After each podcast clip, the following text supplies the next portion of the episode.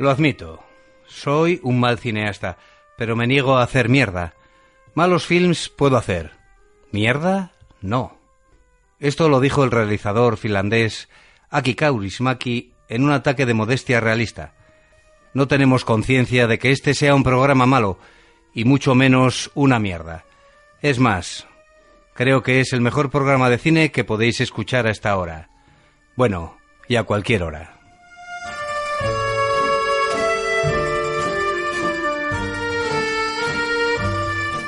Hoy en Cinómanos Habituales tenemos cargadas las secciones que tanto os gustan.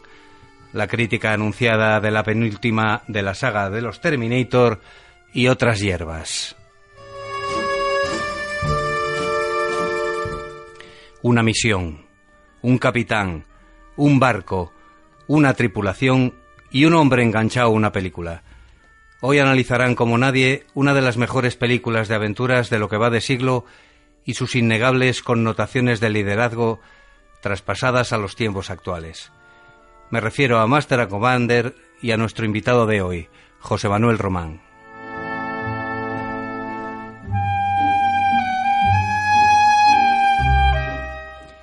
Lo recordáis con unas enormes gafas de pasta.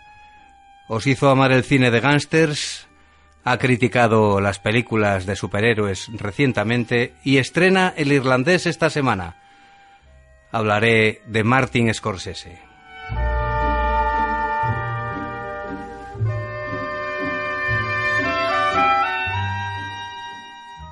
Os daré los datos de las recaudaciones semanales, que no sé si os interesan o no, pero yo os las digo por si acaso.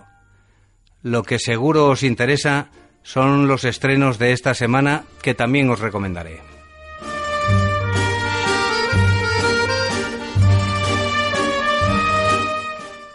Y terminaremos con música, de la buena, claro, aquí no ponemos música mala. Música que os evocará el cine del controvertido Quentin Tarantino, con una selección de temas de sus películas que las han hecho inolvidables. Así que salvo las artes marciales, el visionado de una buena película o, por supuesto, el sexo, no tenéis excusa alguna para dejar de acompañarnos en esta hora cinéfila llamada Cinómanos Habituales. Bienvenidos.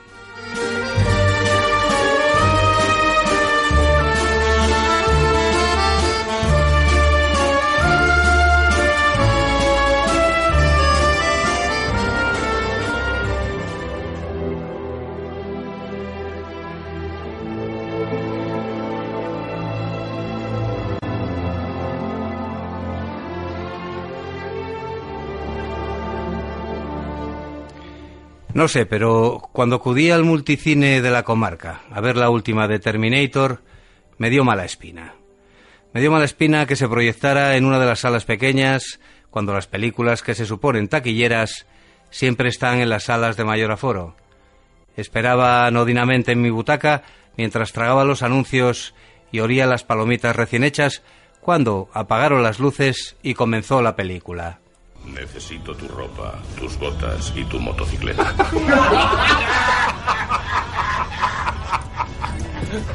Eh. ¿Has olvidado decir, por favor? Y resulta que es Terminator 2, la rebelión de las máquinas. Anda, estoy sufriendo un déjà vu, pensé. Me equivoqué, estoy dormido, no sé. No, hombre, es que son otros actores. Uf, menos mal, pensé, mientras avanzaban los planos del principio, del principio e intuía que no me iban a enseñar nada nuevo en esta penúltima entrega de la franquicia de los Terminadores. Eh, yo no sé si esto de llamarla Destino Oscuro es porque no hay nada claro las explicaciones que se dan en el film para tratar, bueno, pues de enlazar la segunda película con esta, ¿no? Obviando las otras tres. Más una serie de televisión, más una serie de cómics y yo qué sé qué más, ¿no? Bueno, pues decía que no hay nada claro en los diálogos que intentan explicar qué tiene que ver esta con las otras dos películas. Bueno, James Cameron, director de las anteriores y productor en Destino Oscuro, no se complica la vida y copia la trama y el desarrollo de su magnífica La rebelión de las máquinas para zurrarnos de lo lindo, con un bucle de diálogo tranquilo, lucha persecución y vuelta a empezar. Y así hasta el final. Pero oiga, vamos a ver. ¿Cómo puede salir el T-800 envejecido en el sempiterno careto de un Schwarzenegger setentón cuando en la anterior película se había autodestruido sumergiéndose en un baño de colada de acero? No sé, detalles sin importancia, creo yo, que pensaron los guionistas.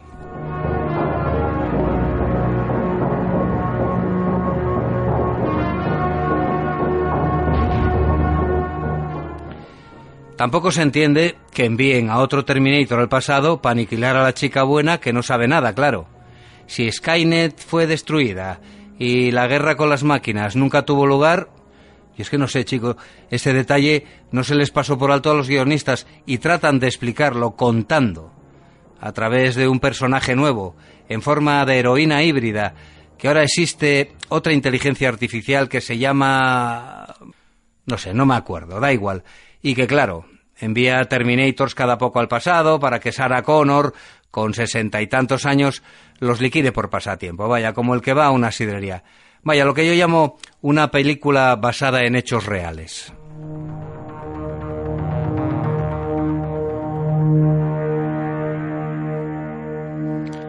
En fin, para no hacerme la picha un lío y no hacerosla a vosotros, me dedico a disfrutar de las escenas de acción y los efectos visuales que invaden la película.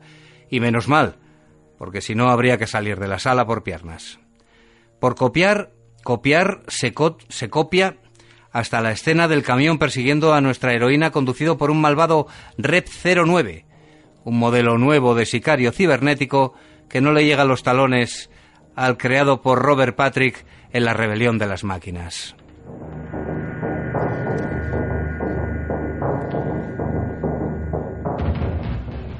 Bueno, y el colmo, el colmo es cuando aparece ya el T-800 ¿eh? en, la cara de Schwarzenegger, un modelo que ya era obsoleto hace 27 años. Bueno, pues aparece y ojo, es que está casado y tiene un hijo adoptivo. Sí, sí. Y lo más cojonudo es que el tío Schwarze tiene una tienda de cortinas. Bueno, a partir de aquí empiezo a tender, empiezo a tender a lo que me enfrento, ¿eh? Chistes chuscos, referencias a las otras películas, hostias por doquier, explosiones. Bueno, pero no te lo tomes en serio, ¿eh? Como la original. O, o como la rebelión de las máquinas, en las que había una amenaza real, la destrucción del mundo conocido por parte de una máquina infernalmente inteligente en esta no hay ni máquina inteligente ni hay nada. Es una eh, road movie, bueno, pues con algún personaje sólido y acción bien filmada, pero nada más.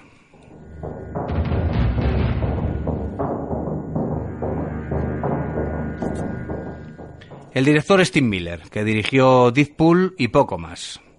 Salvo que es también experto en efectos visuales, claro, y también guionista de cierto éxito. Ah, y que no se lleva muy bien con el señor Cameron es evidente. ¿eh? Creo que hubo roces importantes durante el rodaje y la postproducción del film. El trío protagonista son tres mujeres. El falso feminismo también triunfa en Hollywood y nos machaca con personajes protagónicos femeninos, a veces forzados, a veces icónicos, a veces horribles. En esta ocasión, solo mejor de la película.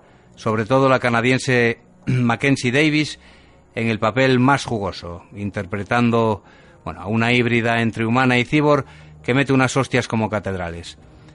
La acompañan la sexagenaria, pero muy solvente también en su papel de una Sarah Connor renacida, pero cachas, Linda Hamilton, cuya vis cómica, bueno, pues da eh, a su partener Schwarzenegger, yo creo, los mejores diálogos, para no tomárselos en serio, por supuesto, de la película. Bueno, más que diálogos, yo diría sketch. El trío lo completa la desconocida, al menos para mí, actriz colombiana Natalia Reyes, que pasa desapercibida en este mare magnum de persecuciones para acabar con su vida.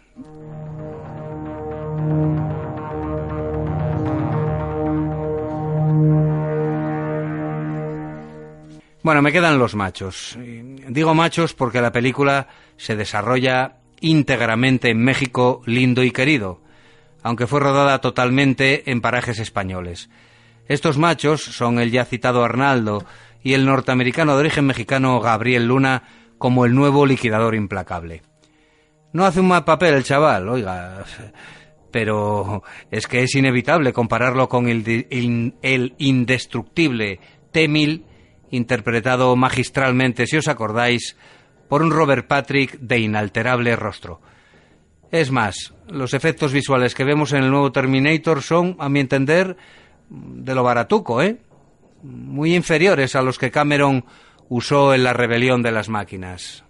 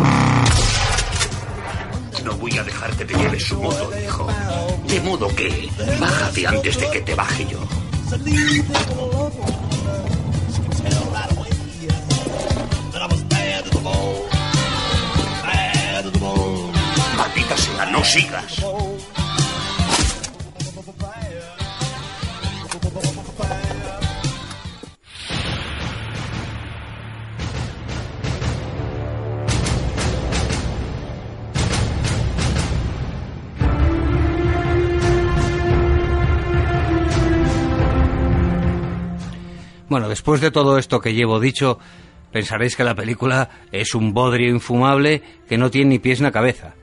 Bueno, pues no, hombre, eh, para mí el principal fallo es el intentar explicar que esta es una continuación de la segunda Terminator. Con el T-800 vendiendo cortinas, casado y con un fío, cualquier explicación se viene abajo.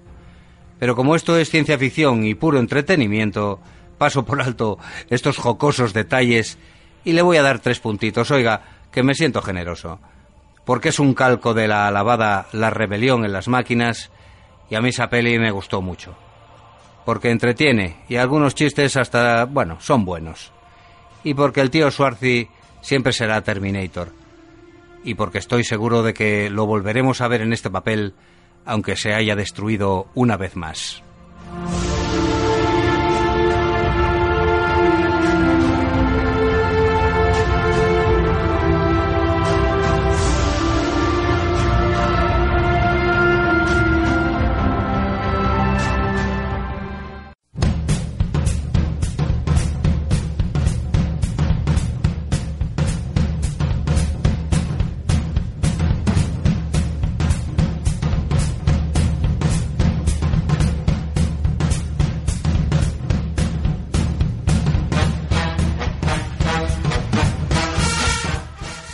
Bueno, nuestro invitado de hoy es, bueno, un estudioso del cine y de la música, de la clásica sobre todo. ¿eh?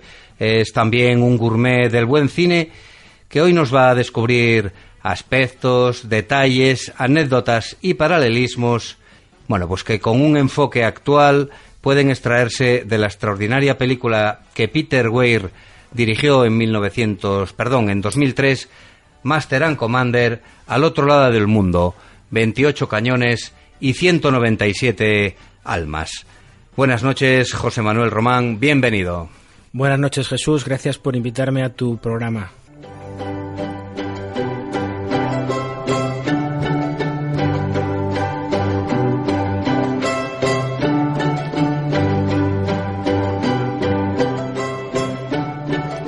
¿Qué manía, qué manía tenemos en España eh, de ponerle una coletilla a muchas de las películas que que trae su título original en inglés. ¿eh? ¿Esto es así o, lo de al otro lado del mundo era también parte del título original? Era parte del título original y bueno, aquí se tradujo la película, se nombró así, Master and Commander al otro lado del mundo, aunque en Sudamérica, en los países sudamericanos, se la denominó Capitán de Mar y Guerra, la costa más lejana del mundo, como se llamaba las novelas, parte de las novelas que le dieron, que, que, son la base de, la película. Que son la base de la película, efectivamente, sí. Eh, bueno, eh, detalles aparte, cuéntanos por qué, por qué te gusta tanto esta película. Yo creo que es una joya del cine de aventura, es un poco olvidada, pero a mí también me gustó mucho. ¿no? ¿De qué va? ¿Por, qué te gusta tanto? Bueno, la película me gustó desde el primer momento que la vi, allá en el 2003, hace ya 16 años. Eh, y bueno, yo entiendo que el cine, el buen cine, lo primero que tiene que hacer es entretener. Y esta película entretiene pero luego hay un grupo de películas que a cada uno de nosotros nos, nos, nos dicen algo más. No solamente nos entretiene, sino que nos tocan la fibra por, por algún motivo. Bien porque estamos viviendo una situación similar a la de la temática de la película, o bien porque nos transmite alguna enseñanza, algunos valores que se pueden transmitir para nuestro trabajo o nuestra vida diaria, ¿no? Así es, así es. Bueno, la película va de, bueno, pues un poco de las guerras napoleónicas, ¿no? La, eh, las luchas que había entre, entre la Inglaterra del siglo XIX y, la Francia napoleónica, ¿no? Los combates navales y el dominio de los mares. Bueno, eh, a ver, un buen líder, eh, Master and Commander, al otro lado del mundo, pero ¿por qué 28 cañones y 197 almas, ¿no? La película empieza con un traveling, creo que... La película, bueno, tiene un carácter muy documental. Eh, eh, hay una escena, un traveling largo, en el que por debajo, subliminalmente, se apunta eso de 28 cañones y 197 almas. Y es porque estamos en un buque de guerra, eso de ahí los 28 cañones, que no son muchos, pero en la época no era la Surprise, que era la nave... La, Insignia. sí, el, el navío inglés no era un navío grande, tenía 28 ocho cañones, pero lo más, lo, para mí la mayor, la mayor característica era que eran 197 tíos fuera de su, de su ámbito de, de su país, eh, al otro lado del mundo, fuera, en Sudamérica, en los, en los mares del Pacífico del, del Océano Atlántico. Eh, meses metidos en un cascarón muy pequeñito y, y, las relaciones que se establecen entre ellos y cómo un líder un capitán de, navío pues gobierna todos esos egos y todas esas situaciones ¿no? sí sí en un ambiente además muy hostil lejos del hogar y con y bueno y encima en una situación de guerra no había bueno pues siempre el tema del zafarrancho había eh, la persecución entre el, su barco y el, y el barco francés el Aquerón que encima era un barco mucho más potente. Era un barco más potente más grande con más con más eh, hombres eh, con los cañones más largos con lo cual los combates que se establecen entre las dos naves pues eh, tiene todas las de perder el, la Surprise, que es el barco inglés, porque al ser más largos los cañones ingleses, pues, pues tienen más, eh, más, más capacidad de, tiro, ¿no? Y bueno, ahí tiene que emplear la audacia el, el, afortunado Jack, que es el nombre del capitán, para, para intentar derribar, a, a, atacar y a poseer la Querón. A poseer el Aquerón, efectivamente, a intentar eh, pues acabar con él, abordarlo, etc. Sí, porque el dominio de los mares en aquella época era una cuestión muy importante, por temas económicos. El, ¿eh? el, dominio de los mares para el eh, tráfico de, de mercancías y tal, efectivamente. Un hombre le empuja sin mostrarle respeto y no dice nada. ¿Por qué? Pensaba hacerlo, señor, pero no hallé las palabras. ¿No halló las palabras? Ese hombre se insubordinó. He intentado conocer a los hombres y ser cordial, pero la han tomado conmigo. Susurran cuando yo paso y me miran mal. Lo resolveré. Seré más duro a partir de ahora. No se debe entablar amistad con ellos. Te desprecian, te creen débil. Ni tampoco ser un tirano. No, señor. Lo siento mucho, señor. ¿Qué edad tiene? ¿26, 27? El viernes cumpliré 30. ¿30? Ha perdido su ascenso a teniente dos veces. Y no es usted un mal marino, tiene conocimientos. No puede ser guardia marina siempre. No, señor. Me esforzaré más, señor. Bueno, este, este corte yo creo que nos lleva directamente a la segunda parte de, bueno, pues de esta, de esta clase que nos estás dando hoy, José Manuel, que es, bueno, pues la introducción al coaching de la película y sus grandes dotes como, como mando, ¿no? Del personaje de Russell Crowe. Eh, ¿Qué nos puedes decir de, estas declaraciones?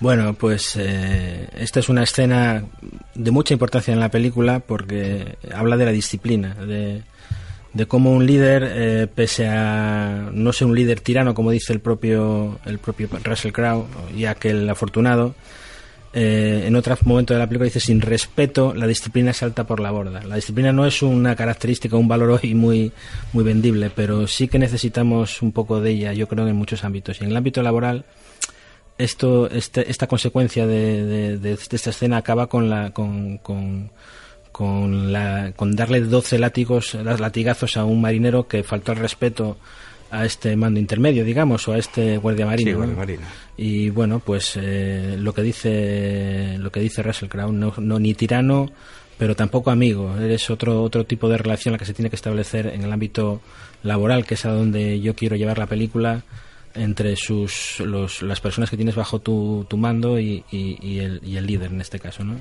Sí, el- hay varias características, ¿no? Pues la determinación, el liderazgo, pero a su vez rectifica, el capitán sabe ceder, Sí. tiene un objetivo, es eh, luego es el primero en la acción también, ¿no es verdad? Sí, Bueno, a mí todo esto me, me surge, o utilizar esta película para este tipo de cosas, me surge de, de mi ámbito de trabajo. Yo asistí en su momento a dos cursos de coaching y en ambos, en ambos cursos el, el instructor eh, se basaba o, utilizaba dos películas. Una de ellas fue la de Mandela. El Mandela fue un gran líder eh, sudafricano, todos lo sabemos, que padeció la prisión mu- muchos años. Y otra película, La leyenda de Bagger Vance, una película de, de Robert Redford en la, en la que un- el, el caddy de un golfista va aconsejándole una serie de cosas. ¿no?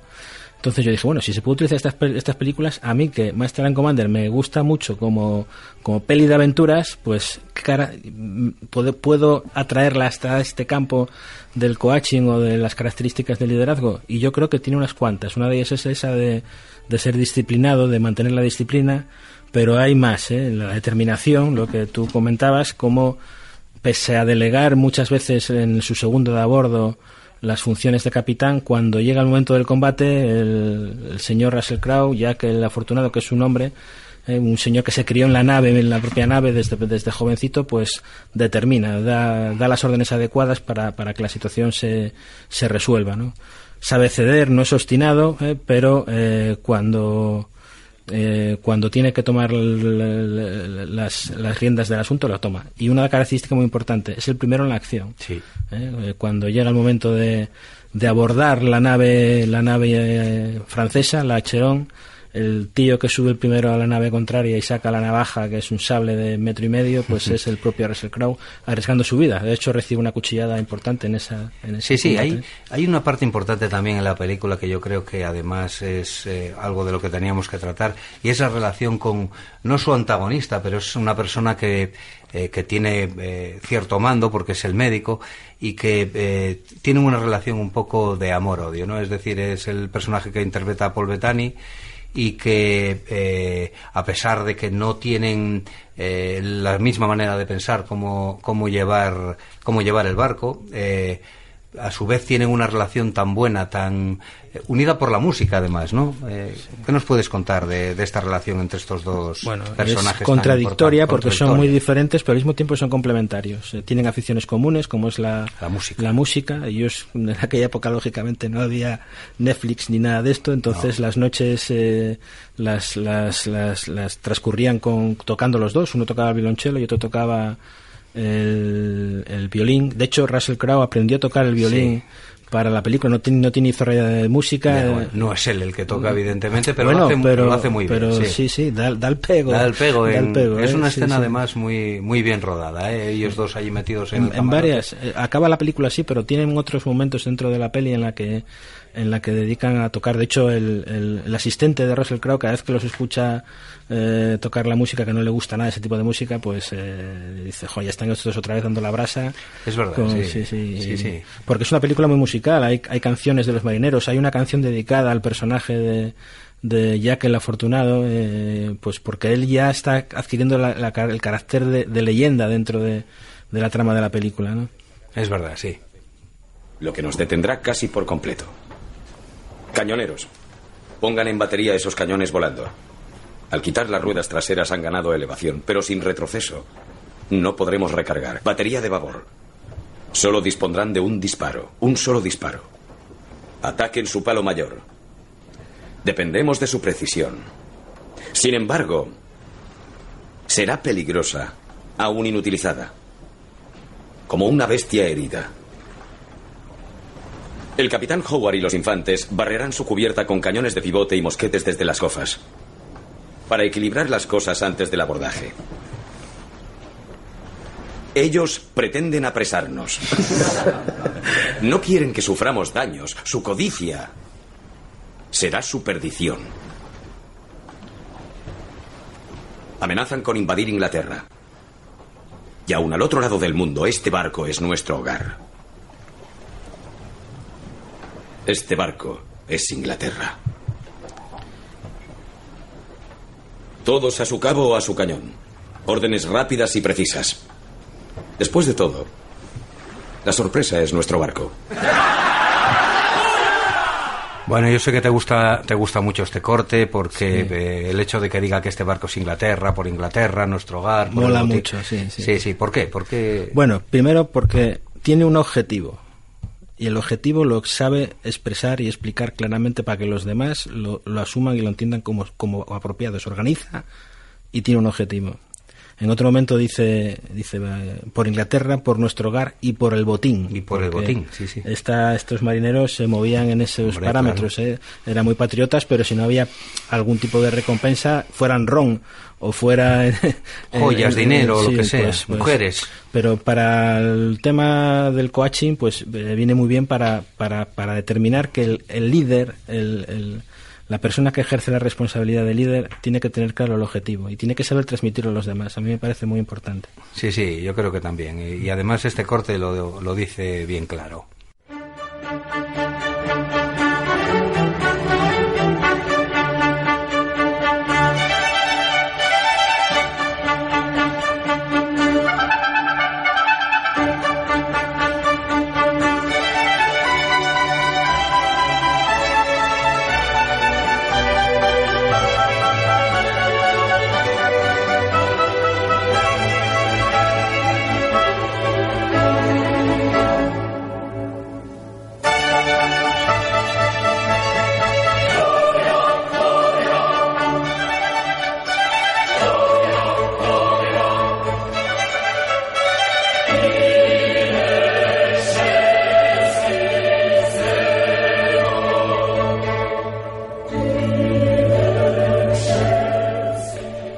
Bueno, también hay, hay un potente anecdotario, ¿no? Sobre cómo Russell Crowe se metió en el papel de Jack el Afortunado, ¿verdad, Román?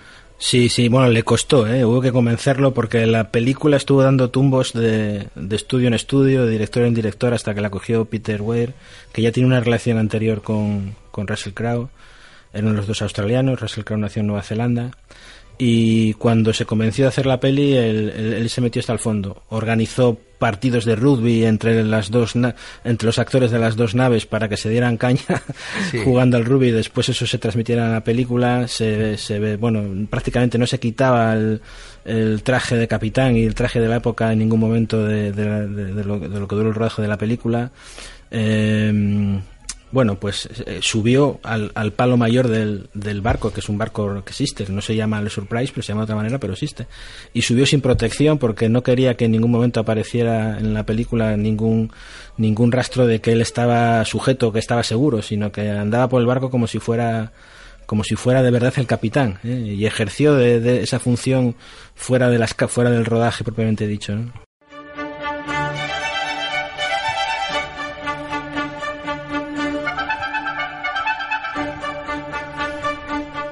Bueno, hay un aspecto que yo creo que es la esencia del coaching, ¿no? Que es hacer crecer a los que están a su alrededor. Hay una escena de la película en la que él eh, le dice al su segundo, usted llevará el hacherón hasta Valparaíso, ¿no es verdad? Sí, sí, sí. Bueno, el coaching es acompañamiento, acompañamiento, hacer crecer a los que están trabajando contigo. Y bueno, su segundo, que lleva varios años con él, eh, en un momento dado en el que apresan al Acherón, alguien tiene que dirigirlo, conducirlo, eh, dirigir la navegación y le da las órdenes a, a- a su segundo y lo convierte en capitán. Lo independiza de su, de su sombra, ¿no? Y eso es lo fundamental del, del coaching que el, que el líder no, no, no tape a los demás, sino que les haga crecer y les haga que sus virtudes se vengan arriba, ¿no? A mí me parece muy importante eso. Sí, sí, claro que lo es.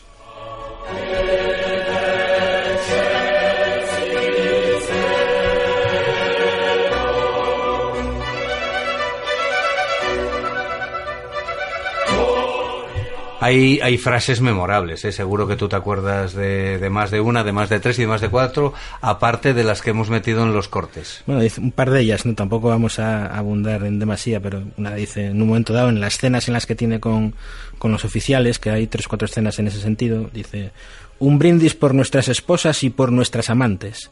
Y porque nunca se conozcan entre ellas. es verdad, sí. Eso es, eh, bueno, están lejos de casa. Pero- no salen mujeres en la No, película. ni una. Salen cuando llegan a una zona para para, para, para abastecerse. Sí que sale alguna mujer en canoa, pero pero raro, pero no hablan de sus No. amores ni de sus, sus mujeres que dejan en Inglaterra ni nada de eso. Y en otro momento dice, sería como buscar a un hombre honesto en el Parlamento. En el Parlamento. Esto, Bueno, es, esto es de rigurosa Esto es actualidad. de rigurosa actualidad, sí. Es cierto, es cierto.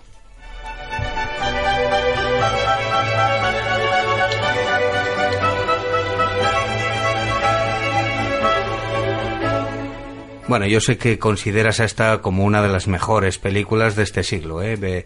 Eh, pues ese aroma a cine clásico, es minuciosa, es narrativamente muy buena, impecable, diría yo. Eh, hoy nos has dado um, unas referencias que hay que tener en cuenta, no solo al ver este tipo de películas como un mero entretenimiento, sino además su trasfondo bueno, pues eh, trasladado a- al ámbito laboral en este caso y te agradecemos mucho tu compañía y tu gran clase magistral que nos acabas de dar sobre, sobre Master and Commander. Román, muchas gracias por acompañarnos hoy. Gracias a ti, Jesús, ha sido un verdadero placer. Volverás, te lo aseguro.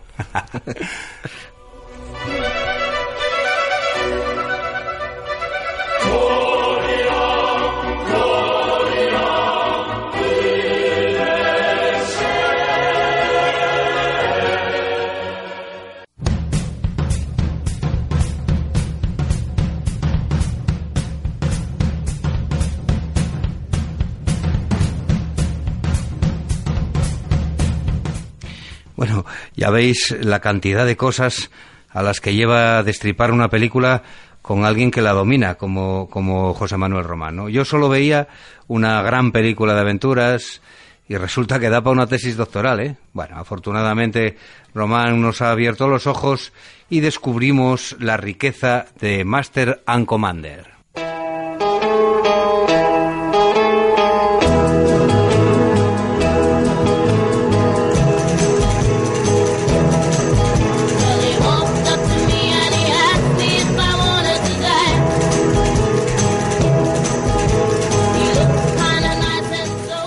Bueno, voy a aprovechar la oportunidad que me brinda el estreno de su última película para hacer una pequeña retrospectiva por la vida y obra de un americano con sangre siciliana, que narra como nadie la vida de los gángsters y se puede considerar como uno de los grandes. Al menos yo así lo creo. ¿eh?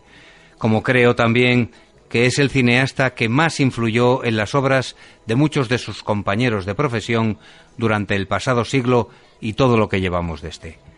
Por supuesto que hablo de Martin Scorsese.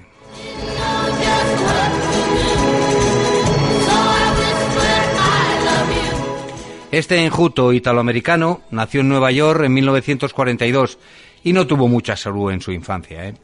Eh, de familia humilde procedente de Sicilia, el pequeño Martin no podía practicar deporte por sus problemas de asma, así que veía películas. No hay mal que por bien no venga. Y al ver tantas películas se aficionó al cine, gracias a Dios.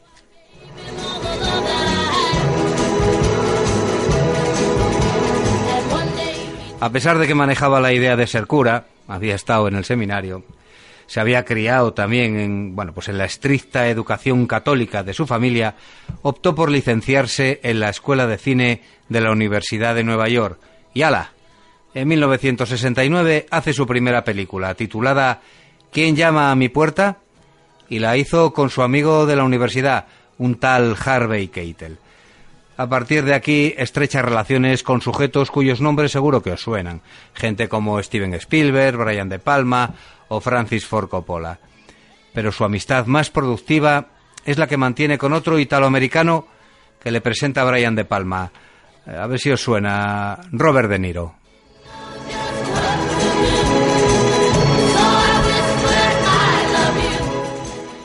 Sin embargo, aparece aquí otro nombre que ya me habréis escuchado en todos los programas de cinómanos habituales, que es el de Roger Corman, cineasta que ayudó en el principio de sus carreras a genios como Coppola o el propio Scorsese, ¿no? que dirigió para Corman El tren de Berta de 1972.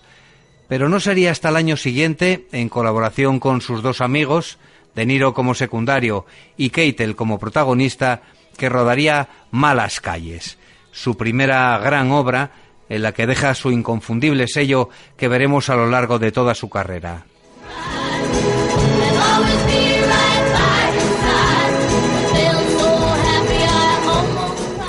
Pero lo que de verdad catapultó al amigo Martin a la fama fue la obra maestra Taxi Driver, ¿eh? Eh, con un De Niro fantástico y un libreto de uno de los mejores guionistas del siglo XX, a mi entender, Paul Schrader. Esta, en la humilde opinión de quien os habla, es una de las grandes obras maestras del cine y cuenta con las tantas veces imitadas interpretaciones de De Niro como el taxista demente y justiciero que patrulla la ciudad de Nueva York en busca de mangantes a los que liquidar en un drama exquisito y violento que todos los que amamos el cine debemos revisar periódicamente. Scorsese es un melómano declarado. ¿eh? De hecho, realizó documentales sobre los Beatles o el macroconcierto de Woodstock, entre otros. Y se dio un buen leñazo en taquilla con la maravillosa New York, New York, un musical con Lisa Minnelli en el que, eh, bueno, pues todos recordamos eh, la versión cantada de Frank Sinatra.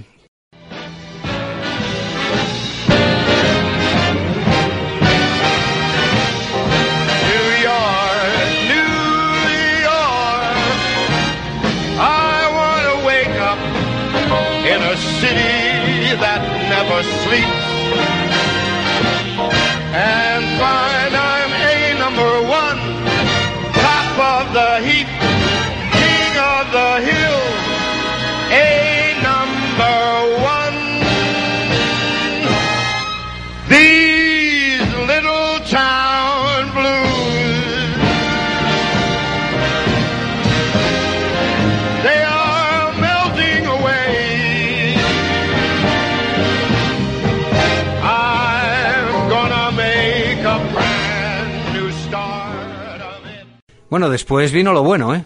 Porque rodó en blanco y negro y algunos grises Toro Salvaje, por la que De Niro ganó un Oscar haciendo el papel de Jake LaMotta, un legendario boxeador, también italoamericano, pero una muy mala persona.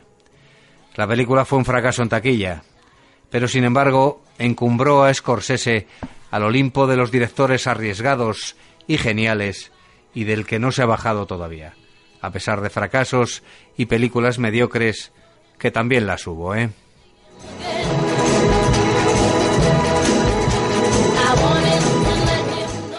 No he visto todas sus películas, ¿eh? porque, bueno, El Rey de la Comedia fue otro fracaso taquillero, pero que los conocedores en profundidad de su obra destacan como género negro puro, asociado a la comedia, eso sí. No sé, la veré y ya os comentaré. Eh, La que sí vi en los 80 fue After Hours, que aquí le pusieron el infame título de ¡Jo, qué noche! Un recorrido kafkiano por el Soho que dura una noche y que atrapa al espectador encarnado en un yuppie de la época de los yuppies, si os acordáis de estos individuos, eh, penando por la peligrosa noche neoyorquina. A continuación rueda la secuela de El Buscavidas, de Robert Rosenberg, titulada El color del dinero, que si os acordáis la protagonizaba un casi casi adolescente Tom Cruise y un, y un maduro Paul Newman. Paul Newman ganó otro Oscar, eh, otro Oscar por esta actuación. Si, si os acordáis, es esta de los jugadores de billar, una grandísima cinta, a mi entender, que, que tiene mucho, mucho valor cinéfilo y además unas connotaciones sociales impresionantes. ¿Dónde está, maldita sea? Quiero que mates a ese puto judío. Estoy harta de él. No hace falta que lo escondas. Lo sabe todo. Me lo he escupido en la cara. Yo le mato.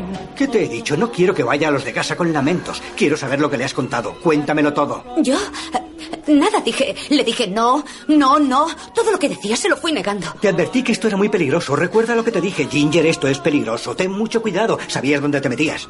Pues si es tan peligroso, ¿por qué no le matas de una puta vez? ¿Matarle? Cierra el pico. No sabes lo que dices. Yo no pues mato a haz que nadie. le maten y acabemos de una puta Oye, vez. conmigo no te hagas el coño listo. ¿Quieres? Conozco a ese tío desde hace 35 años y voy a cargármelo por ti. Puta mierda. ¿Qué? Sabía que pasaría esto. ¿Qué pasa con mi dinero? ¿Y cómo cojones quieres que saque tu dinero ahora? ¿Crees que te va a dar ese puto dinero? ¡Usa la cabecita! Mira todo lo que le has hecho a ese tío. Si hubieras tenido la boca cerrada, ya se ha jodido todo. No tenía que haberme liado contigo. Qué bueno este diálogo, ¿eh?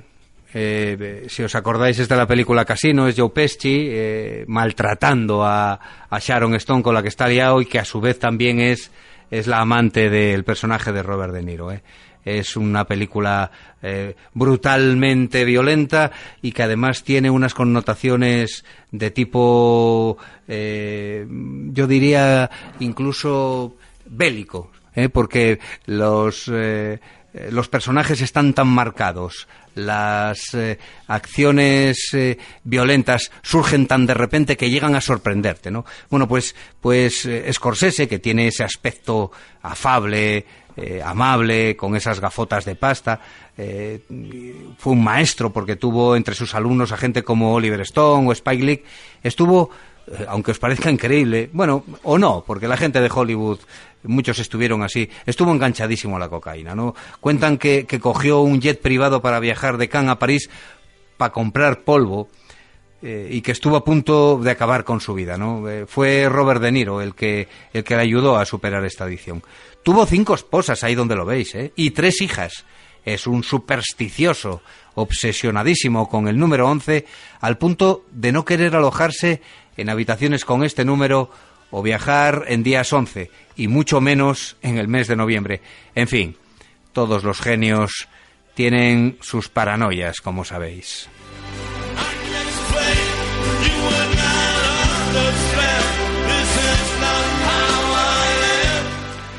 Y ahora, bueno, pues lo que más me gustó de su filmografía, El Cabo del Miedo, ¿eh?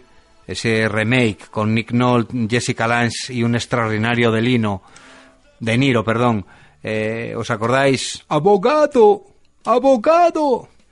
Casino, acabáis de escuchar uno de los cortes, una obra maestra ¿eh? del cine de gángsters a la altura de la irónica y épica uno de los nuestros.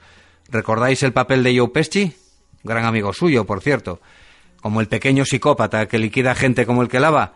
Bueno, es el sueño americano visto desde la mafia y encarnado en el personaje que interpreta Ray Liotta, en el que seguro es su mejor papel.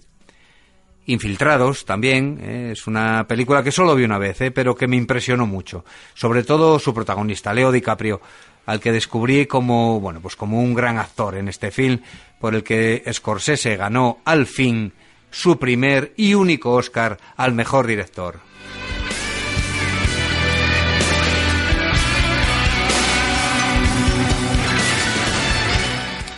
También hubo, como dije antes, películas mediocres en su filmografía, ¿eh? que no malas, ¿eh? este hombre no hace malas películas.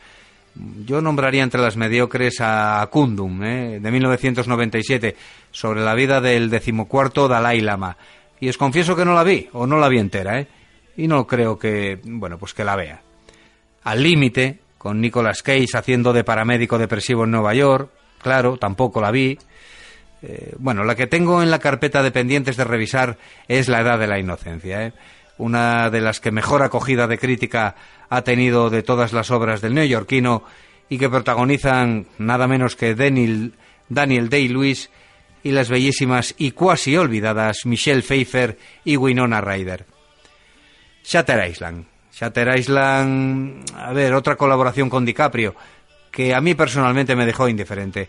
Creo que es la película más comercial de Scorsese y me parece una paranoia que, bueno, a mí no me gustó mucho, aunque, eh, insisto, es una opinión.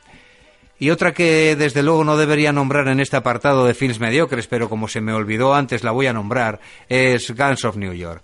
Una muy buena película con un espectacular reparto encabezado por el mismo Danny Day-Lewis y otra vez DiCaprio. ¿eh? DiCaprio eh, que viene a sustituir a De Niro ¿eh? en las producciones de, Martin Scorsese.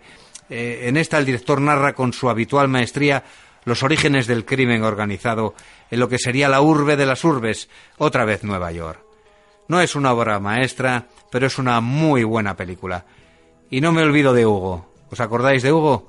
Un sentido homenaje a los orígenes del cine narrado como un maravilloso cuento.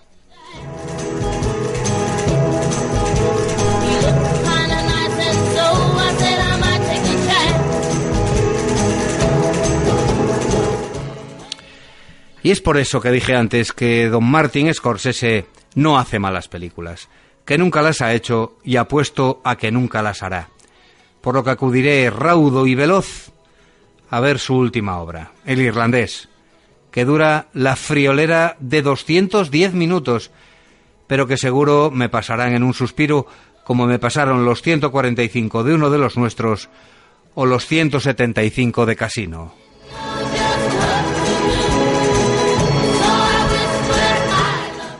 Así que podéis tener la certeza de que hablaré, porque no callo ni debajo del agua, de este último trabajo de esta leyenda viva del cine que es Martin Charles Scorsese.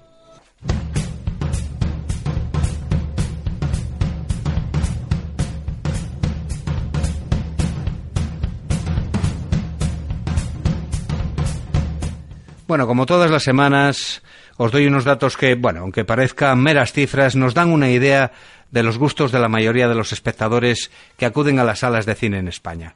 Son las recaudaciones y la cosa está así esta semana.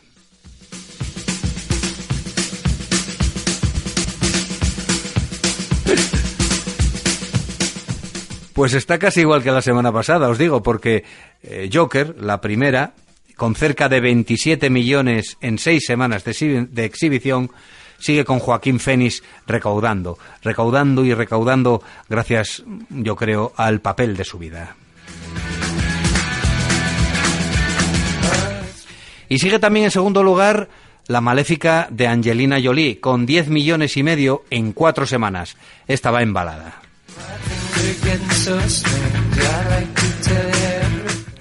No varía tampoco el tercer puesto, con los monstruitos animados de la familia Adams, que trinca la nada despreciable cantidad de 5 millones en tres semanas.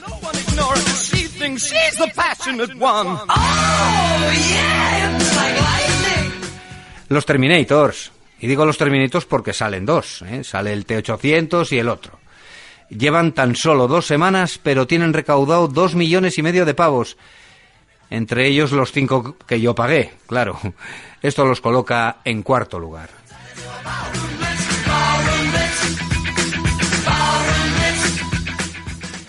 Y arrebatándole el quinto puesto a Amenábar, no en recaudación bruta, ¿eh? sino en la media de las semanas en cartelera, entra con mucha fuerza Jennifer López y su grupo de scores de lujo en la película de Lorenz Cafaria, Estafadoras de Wall Street, que metió en su primera semana 700.000 pavos para la buchaca.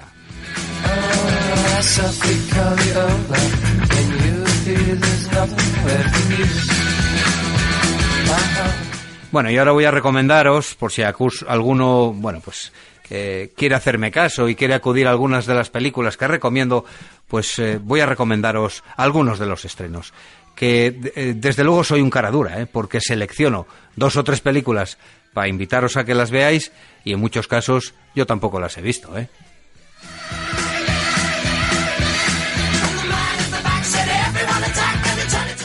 No es el caso de El Hoyo, una estupenda, asquerosa, repugnante y arrebatadora película de Galder Gastelu Urrutia, al que solo conocen su familia y amigos y que me recordó a la magnífica The Cube, pero con una vuelta de supercrítica social reveladora.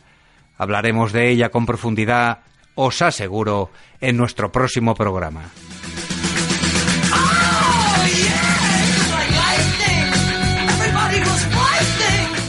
Si os acordáis, llevamos dos programas con invitados kinkis que hablan de cine kinky y que seguro estarán ansiosos por lo que parece una película de este olvidado subgénero. Adiós se titula. La protagonizan Mario Casas y Natalia de Molina, dirigidos por perdón, por Paco Cabezas, autor de películas con presupuesto hollywoodiense como recordáis Tokarev con Nicolas Cage, una de las menos malas que lleva este actor hechas en los últimos años.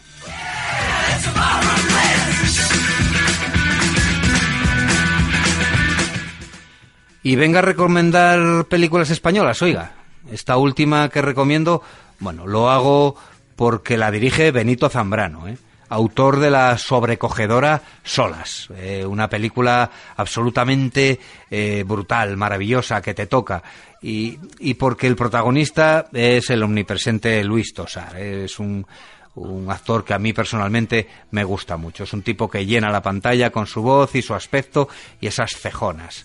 Eh, bueno, y además pasa de anunciar Boldan a hacer de enfermero vengativo o de protector de niños como en esta, eh, pues como el que lava, ¿no? Es un tipo que tiene muchos registros y que se ti- y que eh, eh, bueno, pues esta es la última recomendación que os hago, ¿no? Esta película de Benito Zambrano y que se titula Intemperie. Os la recomiendo encarecidamente. Yo la voy a ir a ver.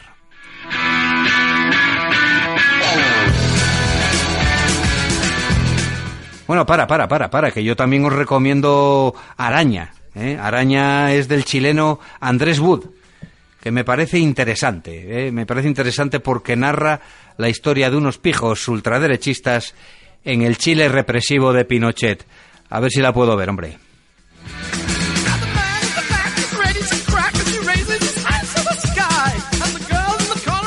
Contar chistes, reíros y gastar bromas, ¿eh? Exactamente como a un grupo de chavalas en un colegio. Os contaré un chiste. Cinco tíos están sentados en una celda de San Quintín preguntándose cómo cojones han llegado allí. ¿Qué hicimos mal? ¿Qué debimos hacer? ¿Qué es lo que no hicimos? ¿Es tu culpa, mi culpa, su culpa? Todo ese rollo. Por fin a uno se le ocurre una idea. Un momento. Mientras planeamos el golpe, no hicimos más que el tonto contando chistes. ¿Lo cogéis?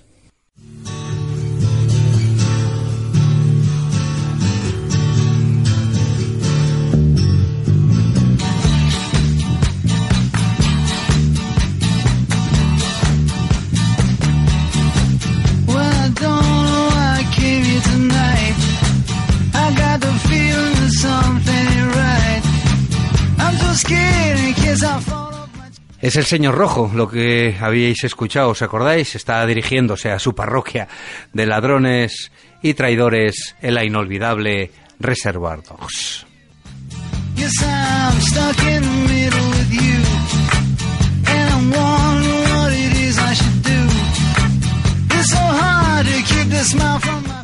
Y el tema que está sonando de fondo es Stuck in the Middle with You. Y es el que baila Michael Madsen, navaja barbera en mano, antes de cortarle la oreja al señor Magenta en la misma película.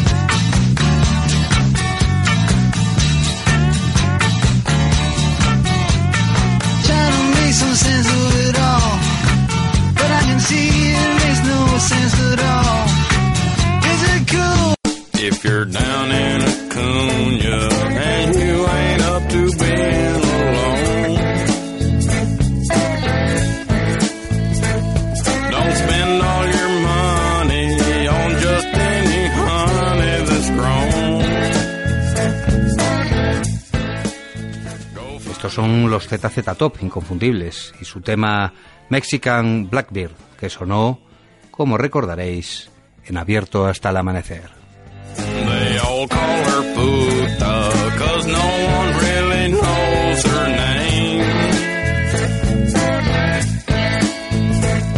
She works the cantina,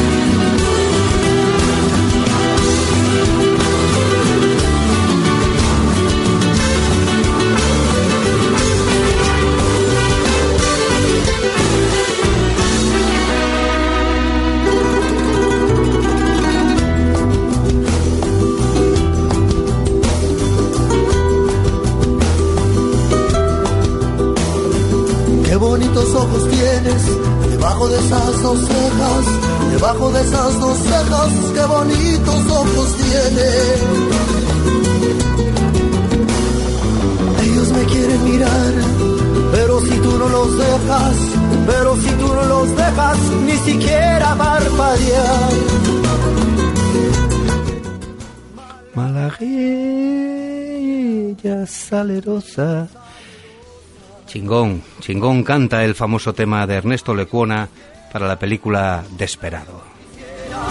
malagueña y niña hermosa.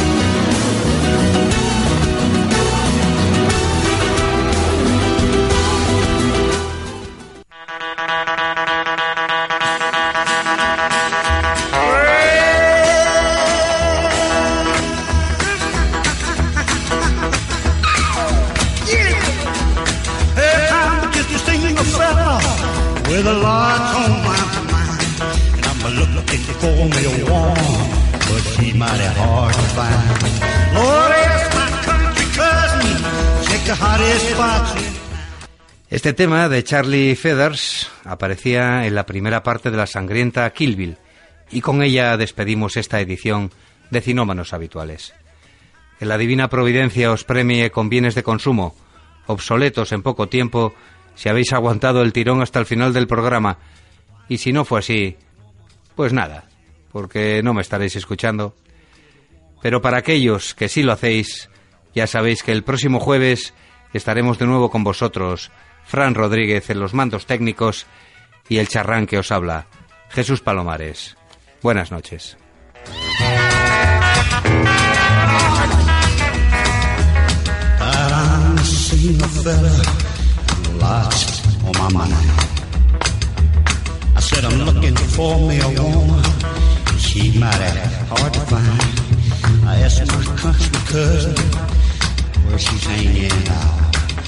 Lord, this little bitty woman, she just out of sight.